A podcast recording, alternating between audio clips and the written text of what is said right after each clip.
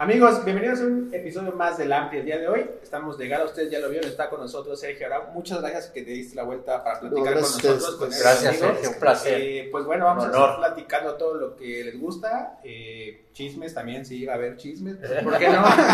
Entonces, pues bueno, suscríbanse al canal, nos ayudan mucho con eso. Y pues bueno, vamos a comenzar. ¿Cómo, cómo andas el día de hoy? Anda un poquito movido, ¿no? Sí, está bien, pero sí, eh, mira, la verdad es que creo que soy maníaco de, de hacer cosas. Sí, Sí, ustedes, ustedes lo conocen por muchos proyectos que tiene. Al final es una persona, yo la considero muy creativa. Eh, estuvimos platicando detrás de cámaras también de todo lo que ha ilustrado. eh, libros de la SEP, que más adelante nos vas a ir, ir contando, que se me hace un dato muy, muy chistoso, que luego, eh, pues, ustedes o nosotros nos casamos mucho con la onda musical, ¿no? Como, como Sí, bien sí, decías. Y pues bueno, ya saben que la música y todo lo artístico pues va siempre de la mano. Pero bueno, cuéntanos un poquito de... Bueno, ustedes ya saben que son fans de Botellita de Jerez, de todo lo que estás eh, se hizo ahorita, ¿no? En el Vive. Fuimos Sí. a la conferencia del Vive. Ah, fue estuvimos ah, ahí en el- tenemos ahí un video, si no vayan a verlo, ahí un, un fragmento de, de su toquín. Y pues bueno, cuéntanos, a ver, vámonos con este, esta nueva faceta, ¿cómo les está yendo? Tocata y fuga. No, no, es tocata. Tocata to- es, es- es la, la versión vieja. Esta es una tocada y. Tocada, tocada. O sea, mira, lo que pasa es que, este, bueno, pues voy a tener que decir lo que, lo que, o sea, la onda es que yo realmente, este, es- tengo 344 años, nací en 1678, este, por un error divino, cuando a la hora que Dios estaba poniendo el- el- la fecha de caducidad, este, yo se distrajo puso, sí. y me pasé sin fecha. Entonces, la verdad es que es aburrido ser inmortal, sea, sí, o sea, hay- hay Sí pesa. A, a veces hay- me he echado muchos años, ejemplo, estuve, me quedé en la casa de bolsa, o sea, sin hacer nada. O sea, entonces, este, en la pandemia me quedé encerrado otra vez y, y grabé este disco que ya, ya era un proyecto desde mucho. Yo trabajé directo con, con Bach y Beethoven y todo, entonces se trata Usted tienes ahí el es- contacto de la Sí, exacto, directo, sí. Entonces eh, hice este disco que se llama Tocada y Fuga, que es lo que vamos a presentar en el Vive Latino. Este, Que también es tu proyecto 384.626. más o menos, más o menos. Lo que pasa es que antes, lo que pasa es que, ok, mi nombre verdadero es, Laszlo de la Vega, Morris Balam, Klaus Vitelli y Pavón. Pero a la hora que hace como 70 años que empezaron con los, los, este, las formas fiscales y las formas de migración, y te ponían, pon tu nombre completo y era un espacio así, y dices, pues como, entonces, por cuestiones de marketing y de todo, me cambié a Sergio Arau, que es como me conocen. Ok. Bueno, entonces tocata y fuga surge tocada, Tocada. y fuga. Tocada, es una No, tocada. hombre, es una- tocada, pues eso es lo que vamos tocada. todos los fines de semana. Ahora, gracias a Dios que ya regresaron, pero bueno. Sí. Este, ¿estabas en Los Ángeles o estabas aquí? Me quedé en Los Ángeles, sí. Allá. Y un día dijiste, híjole, ya necesito generar. sí. Y, y- y cuéntanos un poco creativamente cómo Bueno. viene esto. La verdad es que era un- era un- fíjate, empecé en el 2000, empecé a hacer los primeros demos Sí. Y todo fue porque, porque estábamos haciendo un video muy loco, experimental, en, en el Salón Esmirna, en la zona roja de Tijuana. Ok. Y entonces, este, de repente estaba oyendo, ¿ya viste? Este, le dije a mi, a mi, a mi esposa, que es mi cómplice, le dije, ¿viste lo que estamos oyendo? Y era, era este, Ladies Night de los Barón de Apodaca. Ok. Pero en realidad es el bolero de Ravel. Ok. La conocí, la conocí en Ladies Band, Ladies Band. Ok.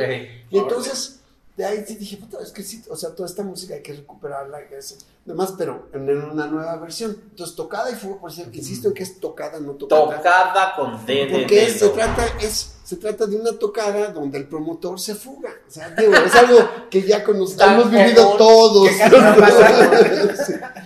no. Sí. No, entonces, bueno, es, es eh, eh, a la hora de la pandemia, cuando estábamos ahí, más bien era la cuarentena, que Sí. no podías ni salir ni nada. Yo le dije, le dije a, mi, a mi mujer, digo, pues sabes que me voy a clavar voy a aprovechar el tiempo, voy a hacer una, una exposición de pintura nueva, voy a hacer, un, a to- tengo, tengo un bonche de canciones que nunca he grabado, pues me voy a grabar. Y me dijo, pues mira, si no haces lo de la música clásica, no cuentes conmigo. O sea, me aplicó la, la de Boca Negra cuando, lo- cuando la esposa lo forzó a hacer Sí, la sí, letra del himno. del ¿no? himno. Y, pero pues era bien difícil. Entonces lo que hice, lo que un, un amigo músico allá, se llama Germán Briseño, y él tiene un estudio chiquitito en su casa. O sea, muy casero, pero muy efectivo. Entonces ahí me clavé, más que nada más podíamos los martes, cuatro horas. Entonces me aventé puta, casi 50 martes. Digo, Hace un año. Casi un año. Te veo que yo, yo, no, yo no voy a dar masterclass, sino martes class. sí. Entonces, pero, y, de ahí salió este disco que se llama Toca de Fuga. Ya, ya ahorita ya hay un, un sencillo en las plataformas que se llama Toca de Fuga. El siguiente va a salir en, pues, en ocho días. Este es el, el el, el, 8 de, sí, el 8 de, de, marzo sale, se llama Paraliza. Esa es, es que, bueno, es toda una historia porque yo me fui en 1810 estaba, empezó la guerra de independencia aquí, se armaron los madrazos.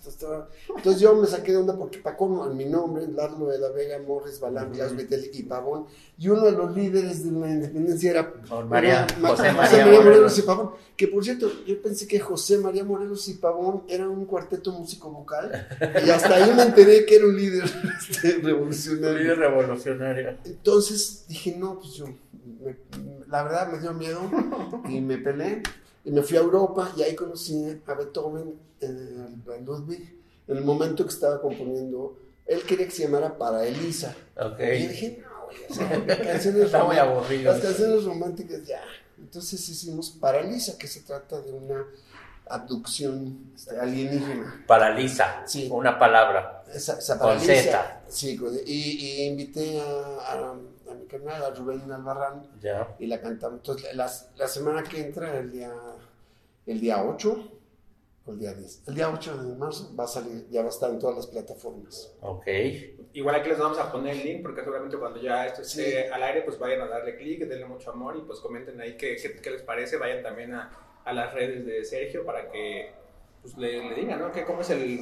¿Qué esperas para que la banda, o cómo quieres que sea el recibimiento, o sea, tu perspectiva, siempre queremos que sea bueno, positivo, pero tú personalmente, ¿qué es lo que, después de todo este trabajo que nos dices que sí fue muy, pues, arduo y, y demás, ¿qué, ¿qué es lo que esperarías, más allá de un poco de la aceptación de la gente?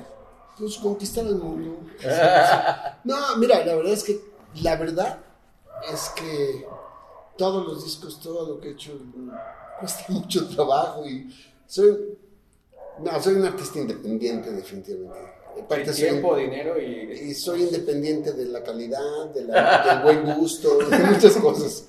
No, este, no, siempre, mira, la verdad es que cada, cada, cada proyecto que, que armó, pues, es, pues le hecho todo, o sea, todo lo que sé, lo que puedo, lo que consigo, siempre, siempre aparecen muchos aliados, que eso es, ha sido siempre muy bueno. Y bueno, en el caso de este disco, la verdad es que nada más hemos hecho cinco conciertos y ha hecho mucho ruido y yo creo que la reacción es, ha sido como muy inmediata, es muy visual, es muy teatral. Totalmente, totalmente. Sí, y yo creo que eso, pues, a, ver, qué tal nos va, pero lleguen temprano el Vive porque vamos a tocar a las tres y media. Todos ustedes que ya están ansiosos por, por el Vive, que ya también estamos a 20 días, ¿no? sí, casi ya. Entonces, pues chequen ahí los horarios, como dice Sergio, vayan, este, lleguen temprano, no se empeden tan temprano para que disfruten, porque luego... Para que entiendan las letras. y sí, al final, en el Vive, en la conferencia, perdón, del Vive, yo, pues, la verdad, desconocía, no tenía conocimiento de, de, este proyecto y pues desde que salieron todos con el, con el, con el, con el ovni, como dicen ahora, eh, pues sí, está, está muy, muy chido, ¿no? O sea, al final no los voy a spoilear más para que ustedes investiguen, vayan, lo, lo vean. Y, lo vivan, que eso es lo importante, ¿no? Hay muchas fotos, sí, muchos. Sí, sí, como ya, ya está. Visual, fíjate, como es muy visual, este, han salido muchísimos. Les voy a poner aquí una foto para que la vean. Sí, sí, sí. Oye, bueno, pues como bien te dice Roberto, aquí nuestra audiencia varía mucho las edades, hay mucho chavo que es, ¿no? Los que los que le meten a esto del YouTube y las redes sociales y eso, y les gustan las anécdotas, el chisme, les gusta la historia. Yo siempre te he querido preguntar, nunca he tenido la oportunidad, pero quiero que en dos minutos me cuentes cómo fue tu experiencia en Avándaro, con quién tocaste. Ok, este, bueno. O sea, un poco de historia, estamos hablando del 71. Sí, yo venía tocando, o sea, desde empecé a los 12 años, agarré la guitarra porque salió el disco de los Beatles. Paréntesis rápido. Avándaro fue el festival de rock y ruedas de 1971 que fue satanizado y uno de los causantes de que el rock se muriera en Sí. México por muchos años. Fue, fue el- era como el Woodstock mexicano. ¿no? Exacto, una En el- respuesta a los Porque era muy parecido en el sentido que era, era un momento muy álgido. Veníamos de la matanza del 68, de los halcones, dos meses antes. Sí, ¿no? sí, sí. Y de repente este festival, y la verdad es que yo creo que la- todos los jóvenes estábamos así deseosos de que algo pasara diferente a lo que estábamos viviendo todos los días. Entonces esperaban 15 mil gentes y creo que se dice que llegaron 250 mil. O sea, llegamos, pues, porque Sí. yo también, yo llegué de público. Lo que pasa es Ok. que iba con mi hermano Fernando, que, que- Sí, sí, que era cachunde. sí, sí, Fernando. De- de- de- un chicho. el de Chicho, famoso. Este, pero era mi bajista, o sea, teníamos un grupo entre él y yo y otro cuate, más un trío. ¿Qué se llamaba? Se llamaba La Ley de Herodes. La ley de Herodes. Y que, a ver, tengo que decir esto porque es que la verdad es que es- toda mi carrera tiene, México tiene, está muy presente siempre. Claro. Siempre, Sí. siempre. Y este, y todos los, pues, los grupos, las, las- hasta, ah, cuando me fui a, los, a Estados Unidos, ah, este, acabé haciendo un día sin mexicanos. Ahorita vamos a hablar de un día sin mexicanos. Entonces, digo, siempre ha sido una Sí. constante. Y Entonces, mi, mi grupo se llamaba La Ley de Herodes. Fuimos de público, pero como la gente, creo que llegamos el, el martes o miércoles y el, el concierto era el sábado. Estábamos acampando ahí. Sí, sí. Entonces, de repente empezaron a armar cosas para entretener a la gente. O sea, había clases de yoga y una obra de teatro. Pues presentaron Tommy, Sí, una versión sí, de sí. Tommy. Y de repente dijeron, pues si tienes una banda aquí, si tienes tu banda, apúntate. y te Aquí hay instrumentos. Sí. Entonces, pues me apunté. Tocamos el viernes a las 12 de la noche. Y este, con este, la ley de Herodes. Debo confesar una cosa. Usualmente tocábamos para fiestas de, no sé, 100, 150 gentes y de pronto te paras en el escenario y hay 250 mil.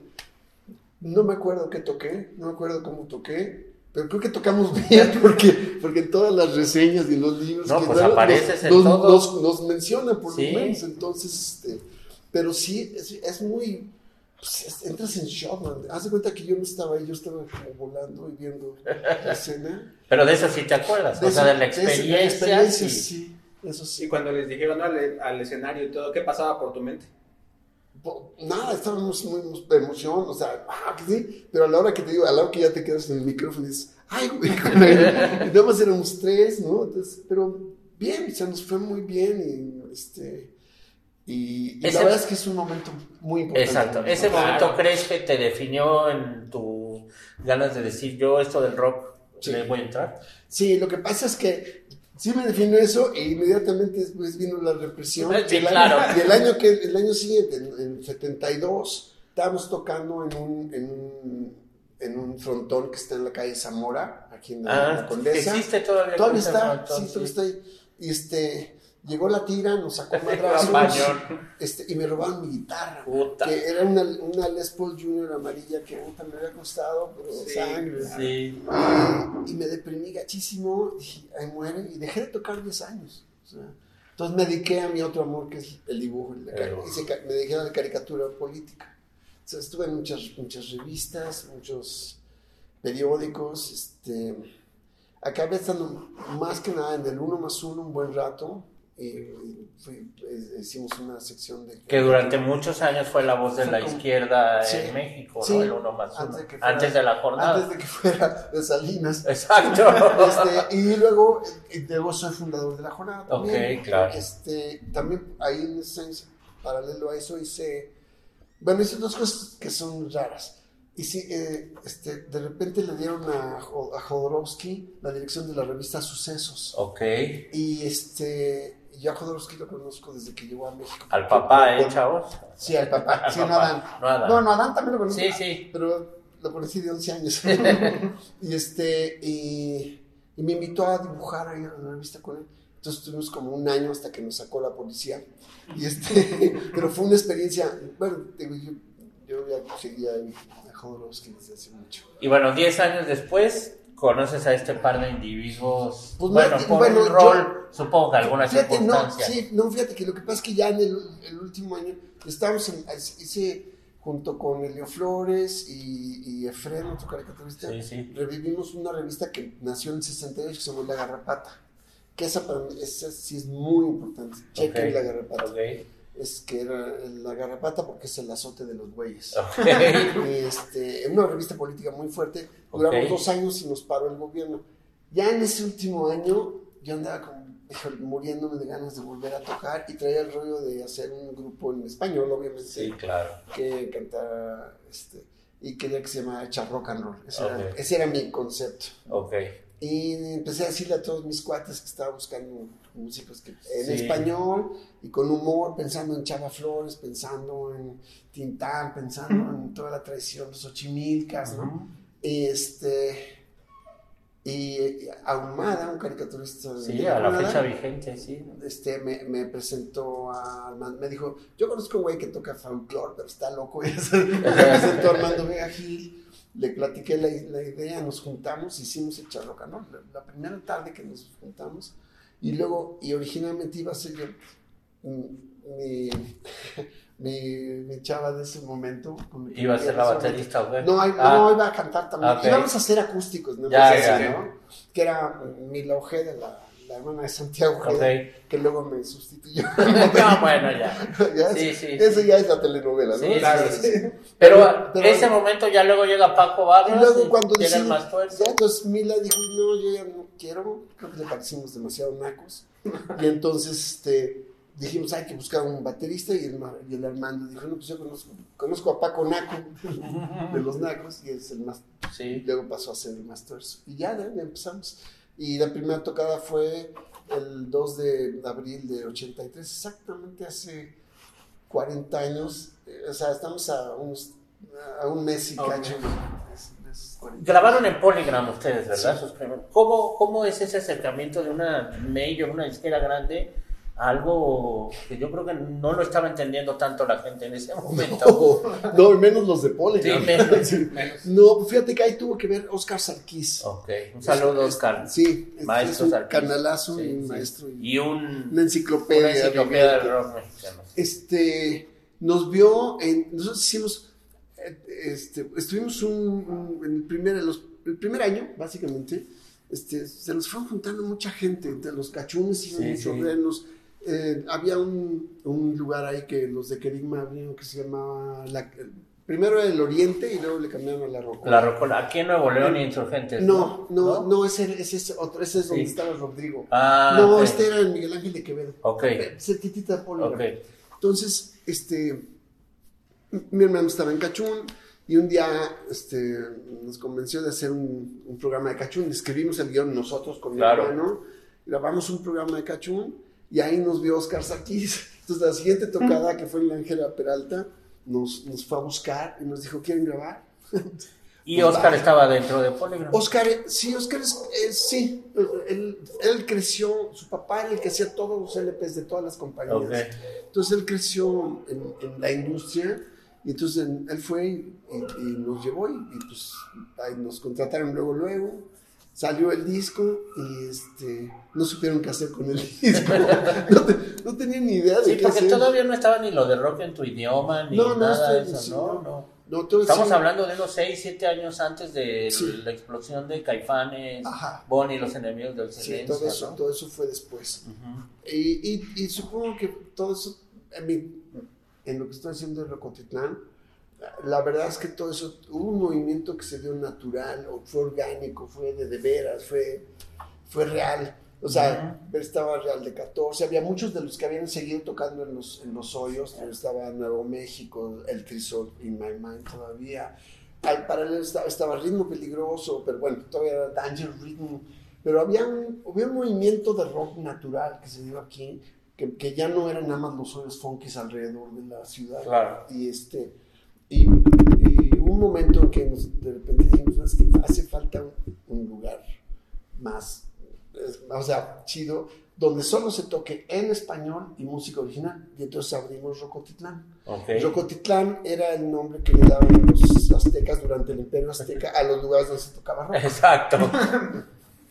Este, este es el que estaba ya por el sur. En Insurgentes, sí, en enfrente de la Plaza México. Insurgentes, Pensilvania. sí. Sí, justo. Porque luego había otro que estaba ya por Sí, esa ya fue una ya copia. fue, esa fue, ya fue como copia barata. 15 años después. Sí, no, o sea, el original, original. ya, no, ya no era nada de lo que fue, pues. O sea, el rock, el nombre sí, pero ya. Y ahorita que mencionas estos, pues sí, este lugar que pues es muy emblemático, pues mucha gente, si no saben, vayan, investiguen un poco, porque al final eh, sí fue un parteaguas muy importante para Pues- todo el movimiento. Por cierto, ese lugar lo abrimos los tres de Botellita Jerez con mi hermano Fernando y otros dos socios. este, el ingeniero Thierry Gutals, que es nuestro ingeniero. saludo al tierritas. Pero lo que pasa es que el, el- el último dueño, que era el bajista que ¿no? Tony Méndez, se las da de que él lo, él lo inventó. No, no. Los que sabemos la historia Eh, sabemos. Los que estuvieron ahí, Sí. ¿no? sí, sí. Y nos dices también de, de estos eh, lugares importantes y, y- y demás. ¿Tienes, o más bien compártenos, alguno que tú tengas muy presente que fue, bueno, ya nos dijiste de, por ejemplo, haber tocado en la banda y todo, pero algo ya cuando estaba, por ejemplo, Botellita y, y en sí, que tú digas, pues de aquí en este momento sí siento que se puede vivir de esto, que me gusta, que, y bueno, pues ya lo demás es historia. Fíjate que es muy loco. Este. Nunca he tenido la suerte de. He hecho arte desde que. O sea, sin saber. O sea, no- ni siquiera Sí. Sí, sabía sí, que sí. estaba yo haciendo arte, pero como he dibujado. de- Desde niño armaba objetos. Había. Una vez hice una animación en papel de China y armé un proyectorcito con una lámpara, ya sabes. Sí, sí, O sea, sí, sí. te- me pasa todo el tiempo así. O sea, tengo, vengo de una familia muy, muy creativa, este, de los dos lados, del lado de mi papá y mamá. Mi abuela fue la que me enseñó a componer canciones y a pintar al óleo. La mamá de Sergio Corona. Este, y, y, pues, No, tu el, ejem- papá, el ejemplo sí. de mi papá Sí, y el no, ejemplo bueno, de Sergio sí. Corona también, que Sí, sigue. sí, ahí sigue. Y este, y yo, y entonces nunca me planteé de qué voy a vivir. O sea, Sí. O sea, sí me entiendes, nunca dije, ah, de esto sí, puedo", no, porque no era mi preocupación hasta la fecha, lamentablemente hasta la fecha. Ah, ah, hice el proyecto y lo, pues, pues soy independiente, o sea, todo lo, lo he pagado yo. Claro. ¿no? Todos mi- mis ahorros de, de antes de la pandemia ya se fueron al disco, se fueron al vestuario. pues, Ah, o sea, van, van a, van a volver. Bueno, pero la independencia, eso es incomparable Sí. con nada. Sí, sí, es, es- tengo, la verdad es que la gracia de que nunca nadie me dice, tienes que hacer esto así. Sí. No, yo hago lo que yo hago. Claro. Oye, y bueno, no vamos a entrar en la telenovela. Sales, Sí. sales de botellita. En ese momento, yo recuerdo un disco solista tuyo, como, ¿cómo se llamaba ese proyecto? Primero era Sergio Arau y los mismísimos Y ángeles. los mismísimos ángeles, donde sales con una máscara Sí. ilustrador. ¿Este está en plataformas o no? En, Está- en streaming no. No, está nada más en Bandcamp, Ok. Que es una plataforma Sí. independiente. Fíjate que luego... ¿No es tu máster? Sí, es tu máster. Sí, es mi seguro. máster, sí. Eh, súbelo ahí con No, cualquiera de estas que... Próximamente. en Porque es un, es un discazo, ¿no? Sí, está- Los que seguimos tu, o sea, los que, híjole, no, no te estoy dando guayabazos, pero los que no nos enganchamos con los siguió de botellita y seguimos Ah, tu carrera, gracias, lo consideramos un disco muy importante, ¿eh? Sí, sabes yo, eh, o sea, sí, la verdad es que mira, estábamos tratando de hacer lo que se podía, sí, eso siempre se los recomiendo a Sí. todo el mundo, Eso. este, porque están esperando, sí, cuando me firme la disquera, No, ya. no, espérate, haz lo que tengas que hacer con lo que tengas, punto. Pues Entonces, ese disco hicimos una disquera que estaba metido Sarkis Sí, también, con Juan Carlos Colín y, y, este, Agustín de la, Bar- de la Barra. Agustín de la Barra, este, estuvo eh, Thierry Gutals, este, y, y hicimos una disquera independiente que se llamaba Cielito Eléctrico. Ok. Este, eh, eh, o sea, yo no me tocó tanto, pero ellos produjeron un- una serie de videos, de, pro- de programas de rock que pasaban en, creo que en Canal 11. Creo que en, en Sí, el sí. 11, sí. Este, y luego, y, y nosotros íbamos a grabar, la idea era grabar discos, así como, el, digamos, grabar demos, Ok. primeros discos de, de grupos nuevos, que sin mucha pretensión, porque el equipo era muy básico, grabamos en DAT, en un DAT, así estéreo. ¿no? Pero, y la idea era este, distribuirlo en puestos de periódicos. La bronca es que, bueno, te van, al final ya no pasó nada. Lo único que hicimos fue ese, disco, y quedó. Ese disco con esa portada que, súbelo, que es, parte de para que, la gente lo pueda disfrutar. Y la portada, la verdad es que es como parte de mi manifiesto visual. yo, a, partir de que hicimos el Waka Rock, mi parte visual era el Art Naco, que no es ni Art Nouveau ni Art Deco, sino bien Naco. es así, muy callejero. Ok. Y bueno, agarras esta onda de tu carrera solista, pero luego entonces es cuando ya decides irte a Estados Unidos. Sí, eh, ahora sí que con una canción que de Gerardo Enciso que dice amo a mi país, pero él no me ama a mí. Ok. Este, esos tres, o sea, entre 88 y 92, bueno, no sabes. Sí. Hijo, me fui de la chingada. O sea, técnicamente, es un tecnicismo, de la chingada. Sí, entonces no, no, o sea, trabajé un chingo, hice exposiciones, hice, hice discos, hice la disquera, hice un chingo de cosas y, y no ganaba un quinto, man. Entonces ya tuve que deshacerme de todo lo que... Y me iba a ir a España por, por el idioma, pero entonces iban a ser como chocolate y una... Papá dirigiéndola. Sí, exacto. Entonces eh, trajeron al casting a a Yareli Arismendi, que era una actriz mexicana que vivía en San Diego, y este y pues que me voy con ella. me, ah, me, importó como accesorio de lujo. Ahí te enganchaste. Sí, y desde entonces sí me fui para allá. ¿Y de esa etapa consideras tu proyecto más importante un día sin mexicanos? Sí. Cuéntanos qué es un día sin mexicanos. Yo llegué, pues yo llegué en, 92 y un día sin mexicanos salí en 2004. O sea, no, son sí fue un batalla. Pero cuéntale a la gente que es un día Bueno, un día mexicano fue, este, estaba, cuando llegué, bueno, en, 90, en 94, el, el, gobernador de California estaba religiendo, Pete Wilson, y lanzó una propuesta 187, que era que todos, todo lo malo del Estado era culpa de los mexicanos. De hecho, paralelo a eso, lanzaron otra propuesta que era English Only. California es un, es un estado donde, por la historia, o sea, para empezar es Los Ángeles, ¿no? Cali, todo es en español, San Diego, San Francisco. Sí, sí, sí. Entonces la constitución está en inglés y en español. Y todos los trámites los puedes hacer en inglés o puedes pedir en español. Pues hay una campaña de English Only. ¿sí? Entonces, este, yo la verdad es que una de las razones principales por las que hice va a estar comprometido con el rock en español es porque no hablaba una palabra de inglés. o sea, mi única canción en inglés es la de Oh Dennis, no la de To Vips or Not To Vips. Exacto. Y entonces, la verdad que me, pues a los tres años estaba yo deprimidísimo, estaba sacadísimo, no, no entendía que, o sea, el sistema es rarísimo. Sí, sí, sí. Te, lo pintan, las, tú crees que vas a llegar y. El American Dream. No, la verdad es que está difícil. Entonces, el, este, un día venía quejándome y Yareli, mi esposa, fue la, que me, la que dijo, de repente dijo, ¿por qué no organizamos algo para que nos revaloren? Porque carajo, somos la riqueza del, del, Estado y del país y, y nos tratan de. Entonces hay que organizar un día sin mexicanos. Y lo dijo así con, sí, sí, espérate. Entonces, la verdad es que ella, fue, ella salió con, con, con esa frase. no, no, entonces este, empezamos a platicar. De hecho, hicimos varios, entramos, bueno, yo estuve dando conciertos en museos y cosas por lo de la pintada y eso, y, siempre firmábamos como la, fundación de Un Día Sin Mexicanos presentan. No hay ninguna era un cotorreo, pero la, la, la, idea fue creciendo, no sabemos si hacer un disco, una telenovela, un libro o qué, y al final decidimos hacer un corto, hicimos un corto que nos, o sea, nos financió el el, Museo Mexicano de Chicago. Ok.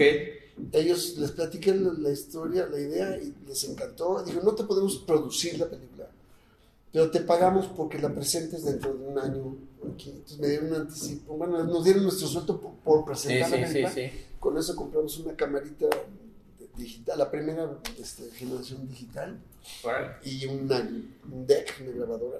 Y con eso hicimos el, el corte y puros cuates y todo pero ganamos muchos premios en, festivales y fuimos a muchísimos festivales y de ahí la estrenamos en el Festival de Guadalajara y de ahí fue que los, este, uno, este, los que eran de Altavista que acaban de sacar Amores Perros se me acercó este, González Compeán y me dijo que, que por qué no hacíamos la película entonces ya arrancamos y ya la y se armó la película. Pero fue un proceso así larguísimo. o Sí, sea, claro.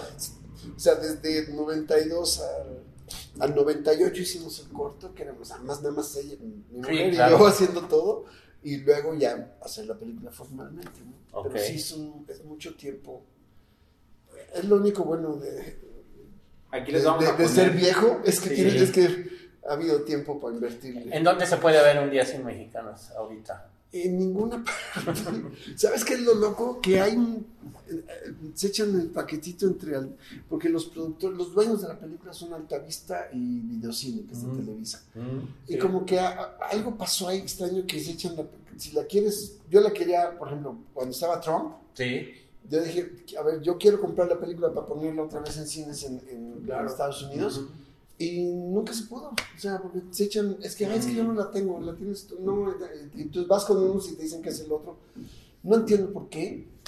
Yo creo que algo raro pasó ahí. Ay, sería Pero muy bueno este, poderla tener. Yo espero, pues si no, pues los piratas. A veces Sí, la yo suben- creo que por ahí la suben estar. ca- cada rato la suben a, a A YouTube, YouTube. gratis. Voy a buscar el link y los voy a dejar aquí, seguro Sí, por está favor. por ahí para que ustedes vayan, lo chequen y sí, sí, yo también lo es, es un buen proyecto.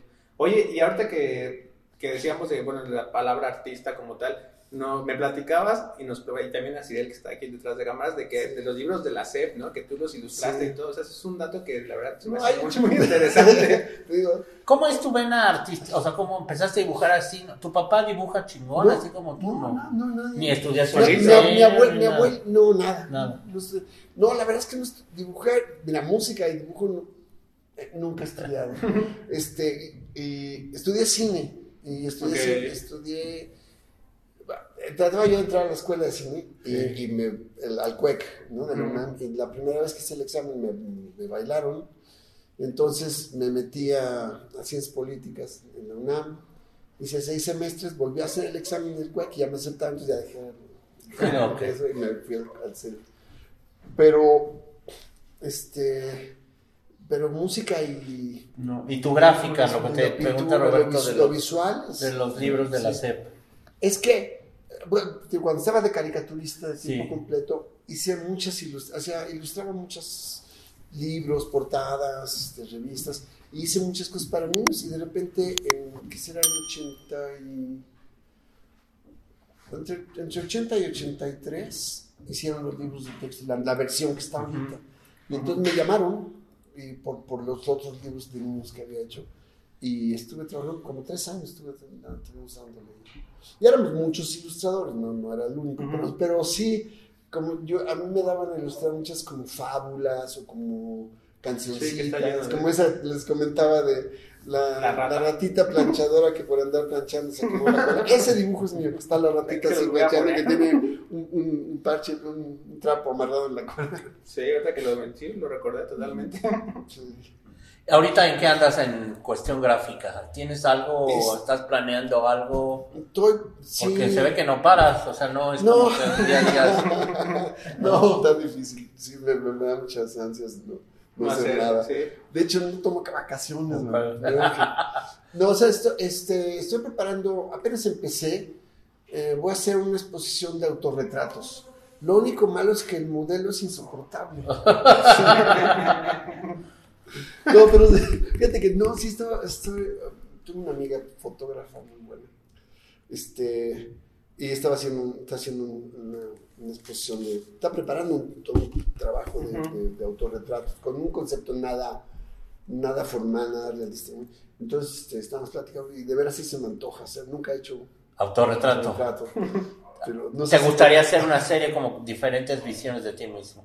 Sí, pero no realista. Es que la bronca Ok. es que, o sea, eh, a veces siento que, que, eh, por ejemplo, yo no soy, no me considero un buen retratista, o sea, entonces no, no siento que soy. Y aparte, estoy un poco peleado por eso, porque si, si quieres que se parezca mucho, pues toma una foto. O sea, a estas alturas, Sí. o sea, Sí. cuando no había cámaras, ok, Sí, sí. lo entiendes, ¿no? Da Vinci y todo eso, pues sí, ok. Pero ahorita ya tomas la foto y la metes a Photoshop, lo que sea. Pero entonces, es- y ahorita con la Inteligencia, inteligencia artificial, ahora ya cualquiera pinta, entonces es como otro, otra idea de, ¿No estás interesado en, la, en, en esta nueva tendencia del, No. Del NAFTA, de los NAFTA, ¿cómo se llaman? Eh, NFTs. NFTs. Pues sí, yo no, pero ya hay una compañía que hizo. Pero lo que pasa es que hacen a partir de mi obra, Ajá. Ah, hacen, ellos sí. ah, hacen variaciones. El Pal Norte sí le está metiendo. Sí, en o sea, esas pero es de mis. Ajá. O sea, el original son mis. Sí, ok. Y tú chido. cobras tu regalía. Exacto. Pero, el, el, pero a mí, así crear obra eh, con la inteligencia artificial no me interesa. Sí, no, tampoco. Siento que, que O sea, es algo muy. mira, es como herramienta, yo la veo como, como el Photoshop, ¿no? O sea, claro, puedes hacer un, si te urge hacer un, flyer, un póster. Decir, ok, agarras aquí, pongas haces un pegote, ya no tienes que hacerlo con tijeras, ¿no? Como antes. Claro. Eh, pero entonces es, es una herramienta, pero crear obra a partir nada más de que se parezca a tal o que lo hagan, tú, nah. Sí, ¿no? siento que hacerlo humanamente es mucho más... Somos Mira, de otra generación. Sí. Pero Sí, sí, no, porque mira, al, al final, cuando pues se supone que ya los libros no iban, iban a, ya no iban a existir, que el cine tampoco iba a existir, que Ah, el periódico. que el periódico. Los discos. Entonces va, toman formas diferentes, pero todo va a seguir. Los discos, ¿no? Pues O sea, primero fue el regreso del vinil y ahora viene el regreso del CD y ahora viene el regreso de los cassettes y ahora viene... Sí. En realidad todo es cíclico, ¿no? Nada más que los cassettes suenan repinche.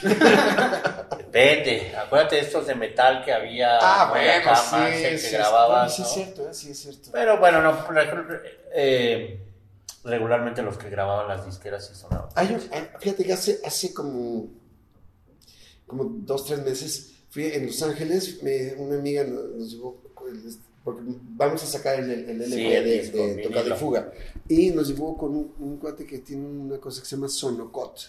Ok. No, no es cierto, Fonocot, con, F, Ok. con PH, Está haciendo una grabadora de vinilos que te puedes tener en tu casa, así como las caseteras que copiabas.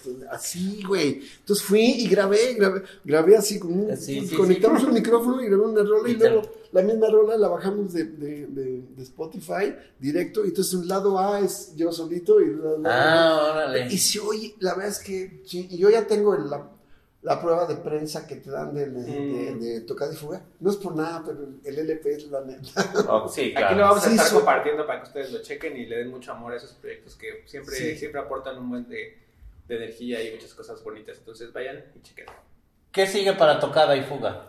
Es- ahorita, pues apenas estamos arrancando, realmente Sí. a partir del... del Sigue todo. Sigue todo. Sigue comerse el mundo. Espero ir a festivales. Tenemos el plan de estar en teatro, o sea, tener una temporada en teatro creo- o, o en cabaret. Se presta. Sí, es como, Sí. es como de cabaret, ¿no? Pero ya no hay muchos cabarets. Exacto. Si te están viendo allá en provincia y en otros lugares, Ajá. que te escriban por tu Instagram, por tu Facebook o por qué red por, social. por, por las dos, o, Ok. o tocadayfuga.com o Ok. selfarao.com y ahí Ok. también. Porque Aquí, tam- perdón, aquí vamos a poner las redes y todo para que vayan, Sí. las chequen y ya esté comercial. Porque también está chido dar el rol por el país, ¿no? Luego No, se me- centra me- mucho me en el jefe, sí. No, me ¿No? urge, me urge, me urge. Me urge, bueno, mira, pero hay festivales, pues, ahora ya están en partes. Entonces, Sí. Me encantaría ir. No, y no, no se pierdan tocada y fuga en el. El Vive es un festival muy noble. Va a Sí. estar hasta la madre, la Sí. gente, ¿no? Y, está chido que, este, que toques a esa hora porque después ya te relajas y Sí. disfrutas del festival. Pero lleguen temprano. No, van a llegar, van a llegar. No, el Vive está lleno desde el mediodía. Sí, yo sé. Los chavos apartan ese fin y ahora que lo ponen en el puente, que el domingo no hay chamba. Tocas, pero no hemos dicho sábado o domingo. El sábado. Sábado. a las tres y media de Tres y media de la tarde. chavos, agenden la, la hora y fecha. El sábado 18, que es el día de la expropiación petrolera. Y además les cuento una, Sí, una- claro, para la claro. trivia. Ese día, en el 18 de marzo de 1986, en Rocotitlán, nosotros hicimos la expropiación del rock mexicano. Hicimos una ceremonia y le- leímos un decreto. El otro día escuché cuando platicabas con Piro en su podcast que este yo no me sabía muy bien esa anécdota de que abrieron Rocotitlán y luego les cayó el temblor, ¿no? Del 85 y hubo que cerrar, ¿no? Pues sí, ya no, más bien ya no. Ya no, la hicimos la ya fiesta de no- inauguración, y ya no abrimos. Y ya fue. Porque es que abrimos el, el 14 de septiembre de 1985 y el Ah. 19, el 19 fue el temblor, entonces íbamos a abrir Órale. el 21, ya no abrimos, pues no, o sea, digo, tuvimos que postergar hasta... Y luego ese diciembre. 19 de septiembre se empezó a volver fatídico. Otra. Yo este último no, no, estaba yo aquí en la Roma. sí, sí. eh, Tengo una oficinita enfrente de la, la casa de Camilo Lara, que es una calle muy angosta, que Flora. se llama Flora, una calle muy Ahí nos, bonita. ahí nos madreábamos en la secundaria. Ah, Yo- yo iba en la secundaria en la de 3. enfrente, en la 3. Sí. Y ahora ya no se madera porque está ya, ya, Ya está vive muy pura gente rica. sí. exacto. Pero es que de, de verdad cuando pasaron los- con las gentes que trabajo a decir me está temblando, yo decía, no, no puede ser. Es de chiste. Sí, no, ya, ya es una broma. Pero entonces ya ahí se quedó, ahí, ¿y cuánto tiempo después pudieron abrir Rocotitlán? Pues mira, no me acuerdo, pero yo creo que. Por lo menos un par de un par de meses. meses. O sea, si eso fue en septiembre. octubre, Es que ustedes son muy jóvenes, pero no saben como- el caos que hubo en esta ciudad No, en ese temblor. no, estuvo fue, dolorosísimo fue Sí, sí. Tú ni habías nacido, ¿no? ¿En qué- No. ¿En qué año naciste? 91. No, bueno. Bueno, bueno. Oye, pues mira, tenemos Para una, terminar. una sección ya para terminar. Eh, te vamos a, a dar a elegir tres Ay, no hojitas. Y nos dices lo primero que se te venga a la mente. O sea, de cada Vas a elegir las tres, así Sí, sí, que... Pues sí, ¿no? Sí, Entonces, sí, me- pero me tú haz tocó- la que tú quieras, la en el orden que tú quieras. Pues ya nos platicaste un poco de Habana, entonces. No fue, fue como, ¿sabes qué? Fue la pura expresión y la pura necesidad joven de, de salir y hacer lo que hacemos. Claro. Desde abandono. ¿Y qué es? Que es, Estamos viviendo el resultado, por ejemplo, en el Vive Latino de otra forma. sí, ya, ya se, ya se, Sí, sí, sí. pero todas las revoluciones empiezan a con un desmadre y luego Sí. se hacen, se institucionalizan. A ver. Nunca entró fallas en el Entra de aquí, es Ah. las hace este güey, eh, porque es que a mí no me eches la culpa. Oh, pues bueno, está. Pues, Sí, yo, ya. Yo, ok, ahí les va. Yo creo, miren, les platico rápido. El, en, este, fue la, la definición de la identidad del rock mexicano se creó en Rocotitlán, en ese Rocotitlán de... Y todos los que nos tocó vivir ese fenómeno, sabemos, Sí. y, la, y, y lo dicen, ¿no? Yo soy cercano a los Tacubos, conozco bien a los malditos. ellos aceptan que ese es un. eh, eh, tanto Rocotitlán como Botellita es una cosa de donde sale este mexicanismo y esta, esta corriente para, para lo que, pues fue dar pie a, esa- a esas bandas y a un movimiento en general, ¿no? No, no, se, Sí. no se concreta en esas Yo, bandas. fíjate, yo veo la primera etapa del rock en México, que es la de los Teen Tops, y Enrique Sí, sí, sí. que nada más era un rock traducido. Sí, sí. Esa es como Sí. una primera etapa. La segunda, Avándaro, Sí. que, pero la mayoría de los grupos cantaban en inglés. Sí, sí. Y los Sí. nombres eran en inglés. y había- era el, el sonido de Tijuana. Sí, ¿no? sí, sí. Y, pero en Rocotitlán, con este rollo de. Yo creo que ayudó eso de que solamente podías cantar en español original. Y ahí se definió así como. hoy es- serio, hoy, ¿no? hoy es un grupo argentino, y, aunque no sepas el nombre, ya hoy es Sí. sabes argentino o español. O, o sea, Sí, ahí se definió esta identidad del rock mexicano que conocemos ahorita. ¿Izquierda o derecha? Eh, izquierda, siempre izquierda. Vive Latino. Ay, qué chido. este, pues, el- vamos, mira, el Vive Latino es como, o sea, no, por un lado no habría no, no habría Vive Latino si no hubiera evolucionado la cosa desde Rocotitlán hasta acá, o desde antes, ¿no? Pero, Sí, esta Porque- necesidad se adaptó a... pero pues sí es como, ya hay, mira, yo siento que ya en 87, 88 ya la industria ya llegó, llegó este, rock en tu idioma. Sí, y- sí, sí, sí. A, nosotros, a mí no me fue tan bien con eso, pero... Bueno, pero, vamos pero a... bueno, no, no, es parte de la evolución. digo, sí. Y, y verás bandas en el Vive, así te, gustaría darte un rol, así que veas un nombre y digas, ay, mira, estos tan chistosos, voy a ver. Sí, ¿No? Si todavía te queda esa gana de, sí, de ver no, rock. sí, me la paso, sí. Ah, es que hace poquito, aferrados, hace poco, digo, hace un Sí, año, descubrí a, a Nunca Jamás, si no nos han oído, puta, me fascinan, he estado estoy en contacto con ellos.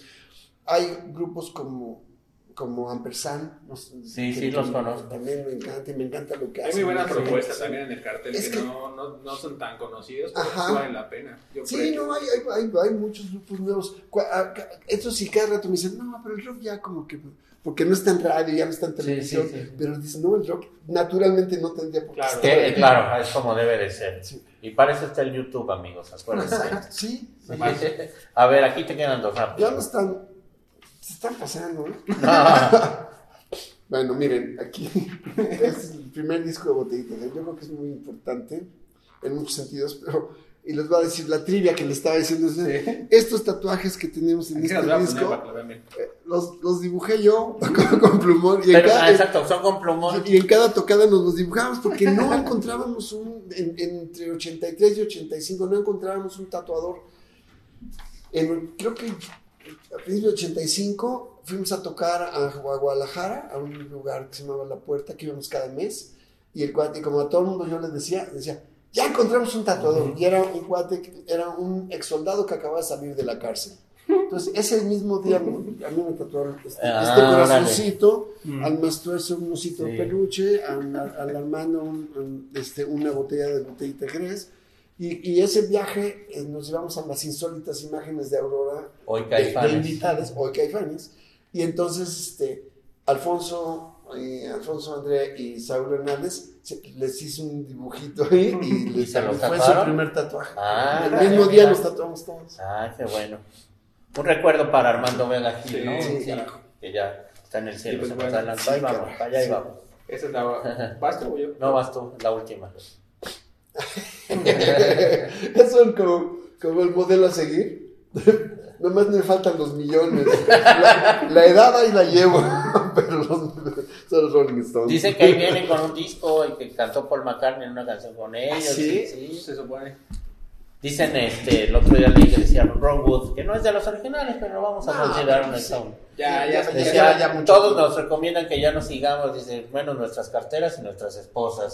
Sí. Entonces, pues sí, ¿no? Pues sí, la verdad, mira, la verdad es que eh, en los últimos conciertos con Botellita, y estoy hablando del Sí. 2012, eh, pues ya estamos grandes, yo, yo, Sí. este, pues ya paso de los 70, Sí. entonces, este, digo, 344 es más de 70. no, entonces siempre le decía, no, bueno, ok, nada más les pido al público. Si, si me caigo muerto aquí en el escenario, por favor corren el rumor de que fue una sobredosis. De lo que sea, de tacos, de- de- de- porque, porque morir de anciano para un rockero es como indigno, ¿no? Sí, sí, sí. Entonces, sí, y estos son un buen ejemplo. Y por último, tu insignia, tu guitarra. ¿Esta todavía la usas? No, ya, o sea, sí lo tengo y sí la Sí, uso. pero ya no este, la sacas pa' tocadas. porque, porque, sa- en primer lugar, la tengo que ajustar. Sí, es, es, es es la una guitarra, bueno, tú cuentas. Sí, no, esa guitarra la hice junto con Carlos Carvajal, que es un, un laudero, un hacedor de guitarras muy chido. Pero esa yo la corté, la diseñé, la pinté y todo, y, entre- y él hizo todo lo técnico. Chido. Y, sí, y es el escudo nacional. Hice la guitarra y el bajo. Originalmente los hice para que tocáramos co- como te- botellita, pero fue cuando ya me salí y entonces la, la estrené. Pero esta es la guitarra con la que sales en el la disco de los estrené ya con los mismísimos ángeles. Entonces. Avísanos cuando subas ese disco para... Sí, Yo lo tenía en vinil, pero uno hace muchas loqueras en su juventud por un par de cubas. Sí, exacto. Eso me ha pasado. Muchas gracias, Sergio. Nos vemos en el Vive, Muchísimas ¿eh? gracias. Un Sí, placer platicar. aquí Les vamos a poner las fechas para que vayan. Y una Aquí, leyenda, ¿no? chavos. Una verdadera leyenda viviente. A. No, pero un gran camarada. No, Un músico neta, honesto y pues no. y necio. Nos vemos en el Vive entonces. Esto va a salir antes del Vive, así es que nos vemos en el Vive. Ah, perfecto. Nos vemos, amigos. Recuerden Órale. suscribirse al Lleguen temprano. Lleguen temprano. Dos y media, sábado 18 de marzo, día de la expropiación del rock and roll mexicano. Exacto. Que no les cuenten otra cosa. Suscríbanse al Gracias. podcast del condado. Nos vemos. Hasta luego. Gracias, Bye. Johnny. Gracias a Cyril. Gracias a Two Souls, a todos. Sí, gracias a tus souls. Gracias. Los queremos.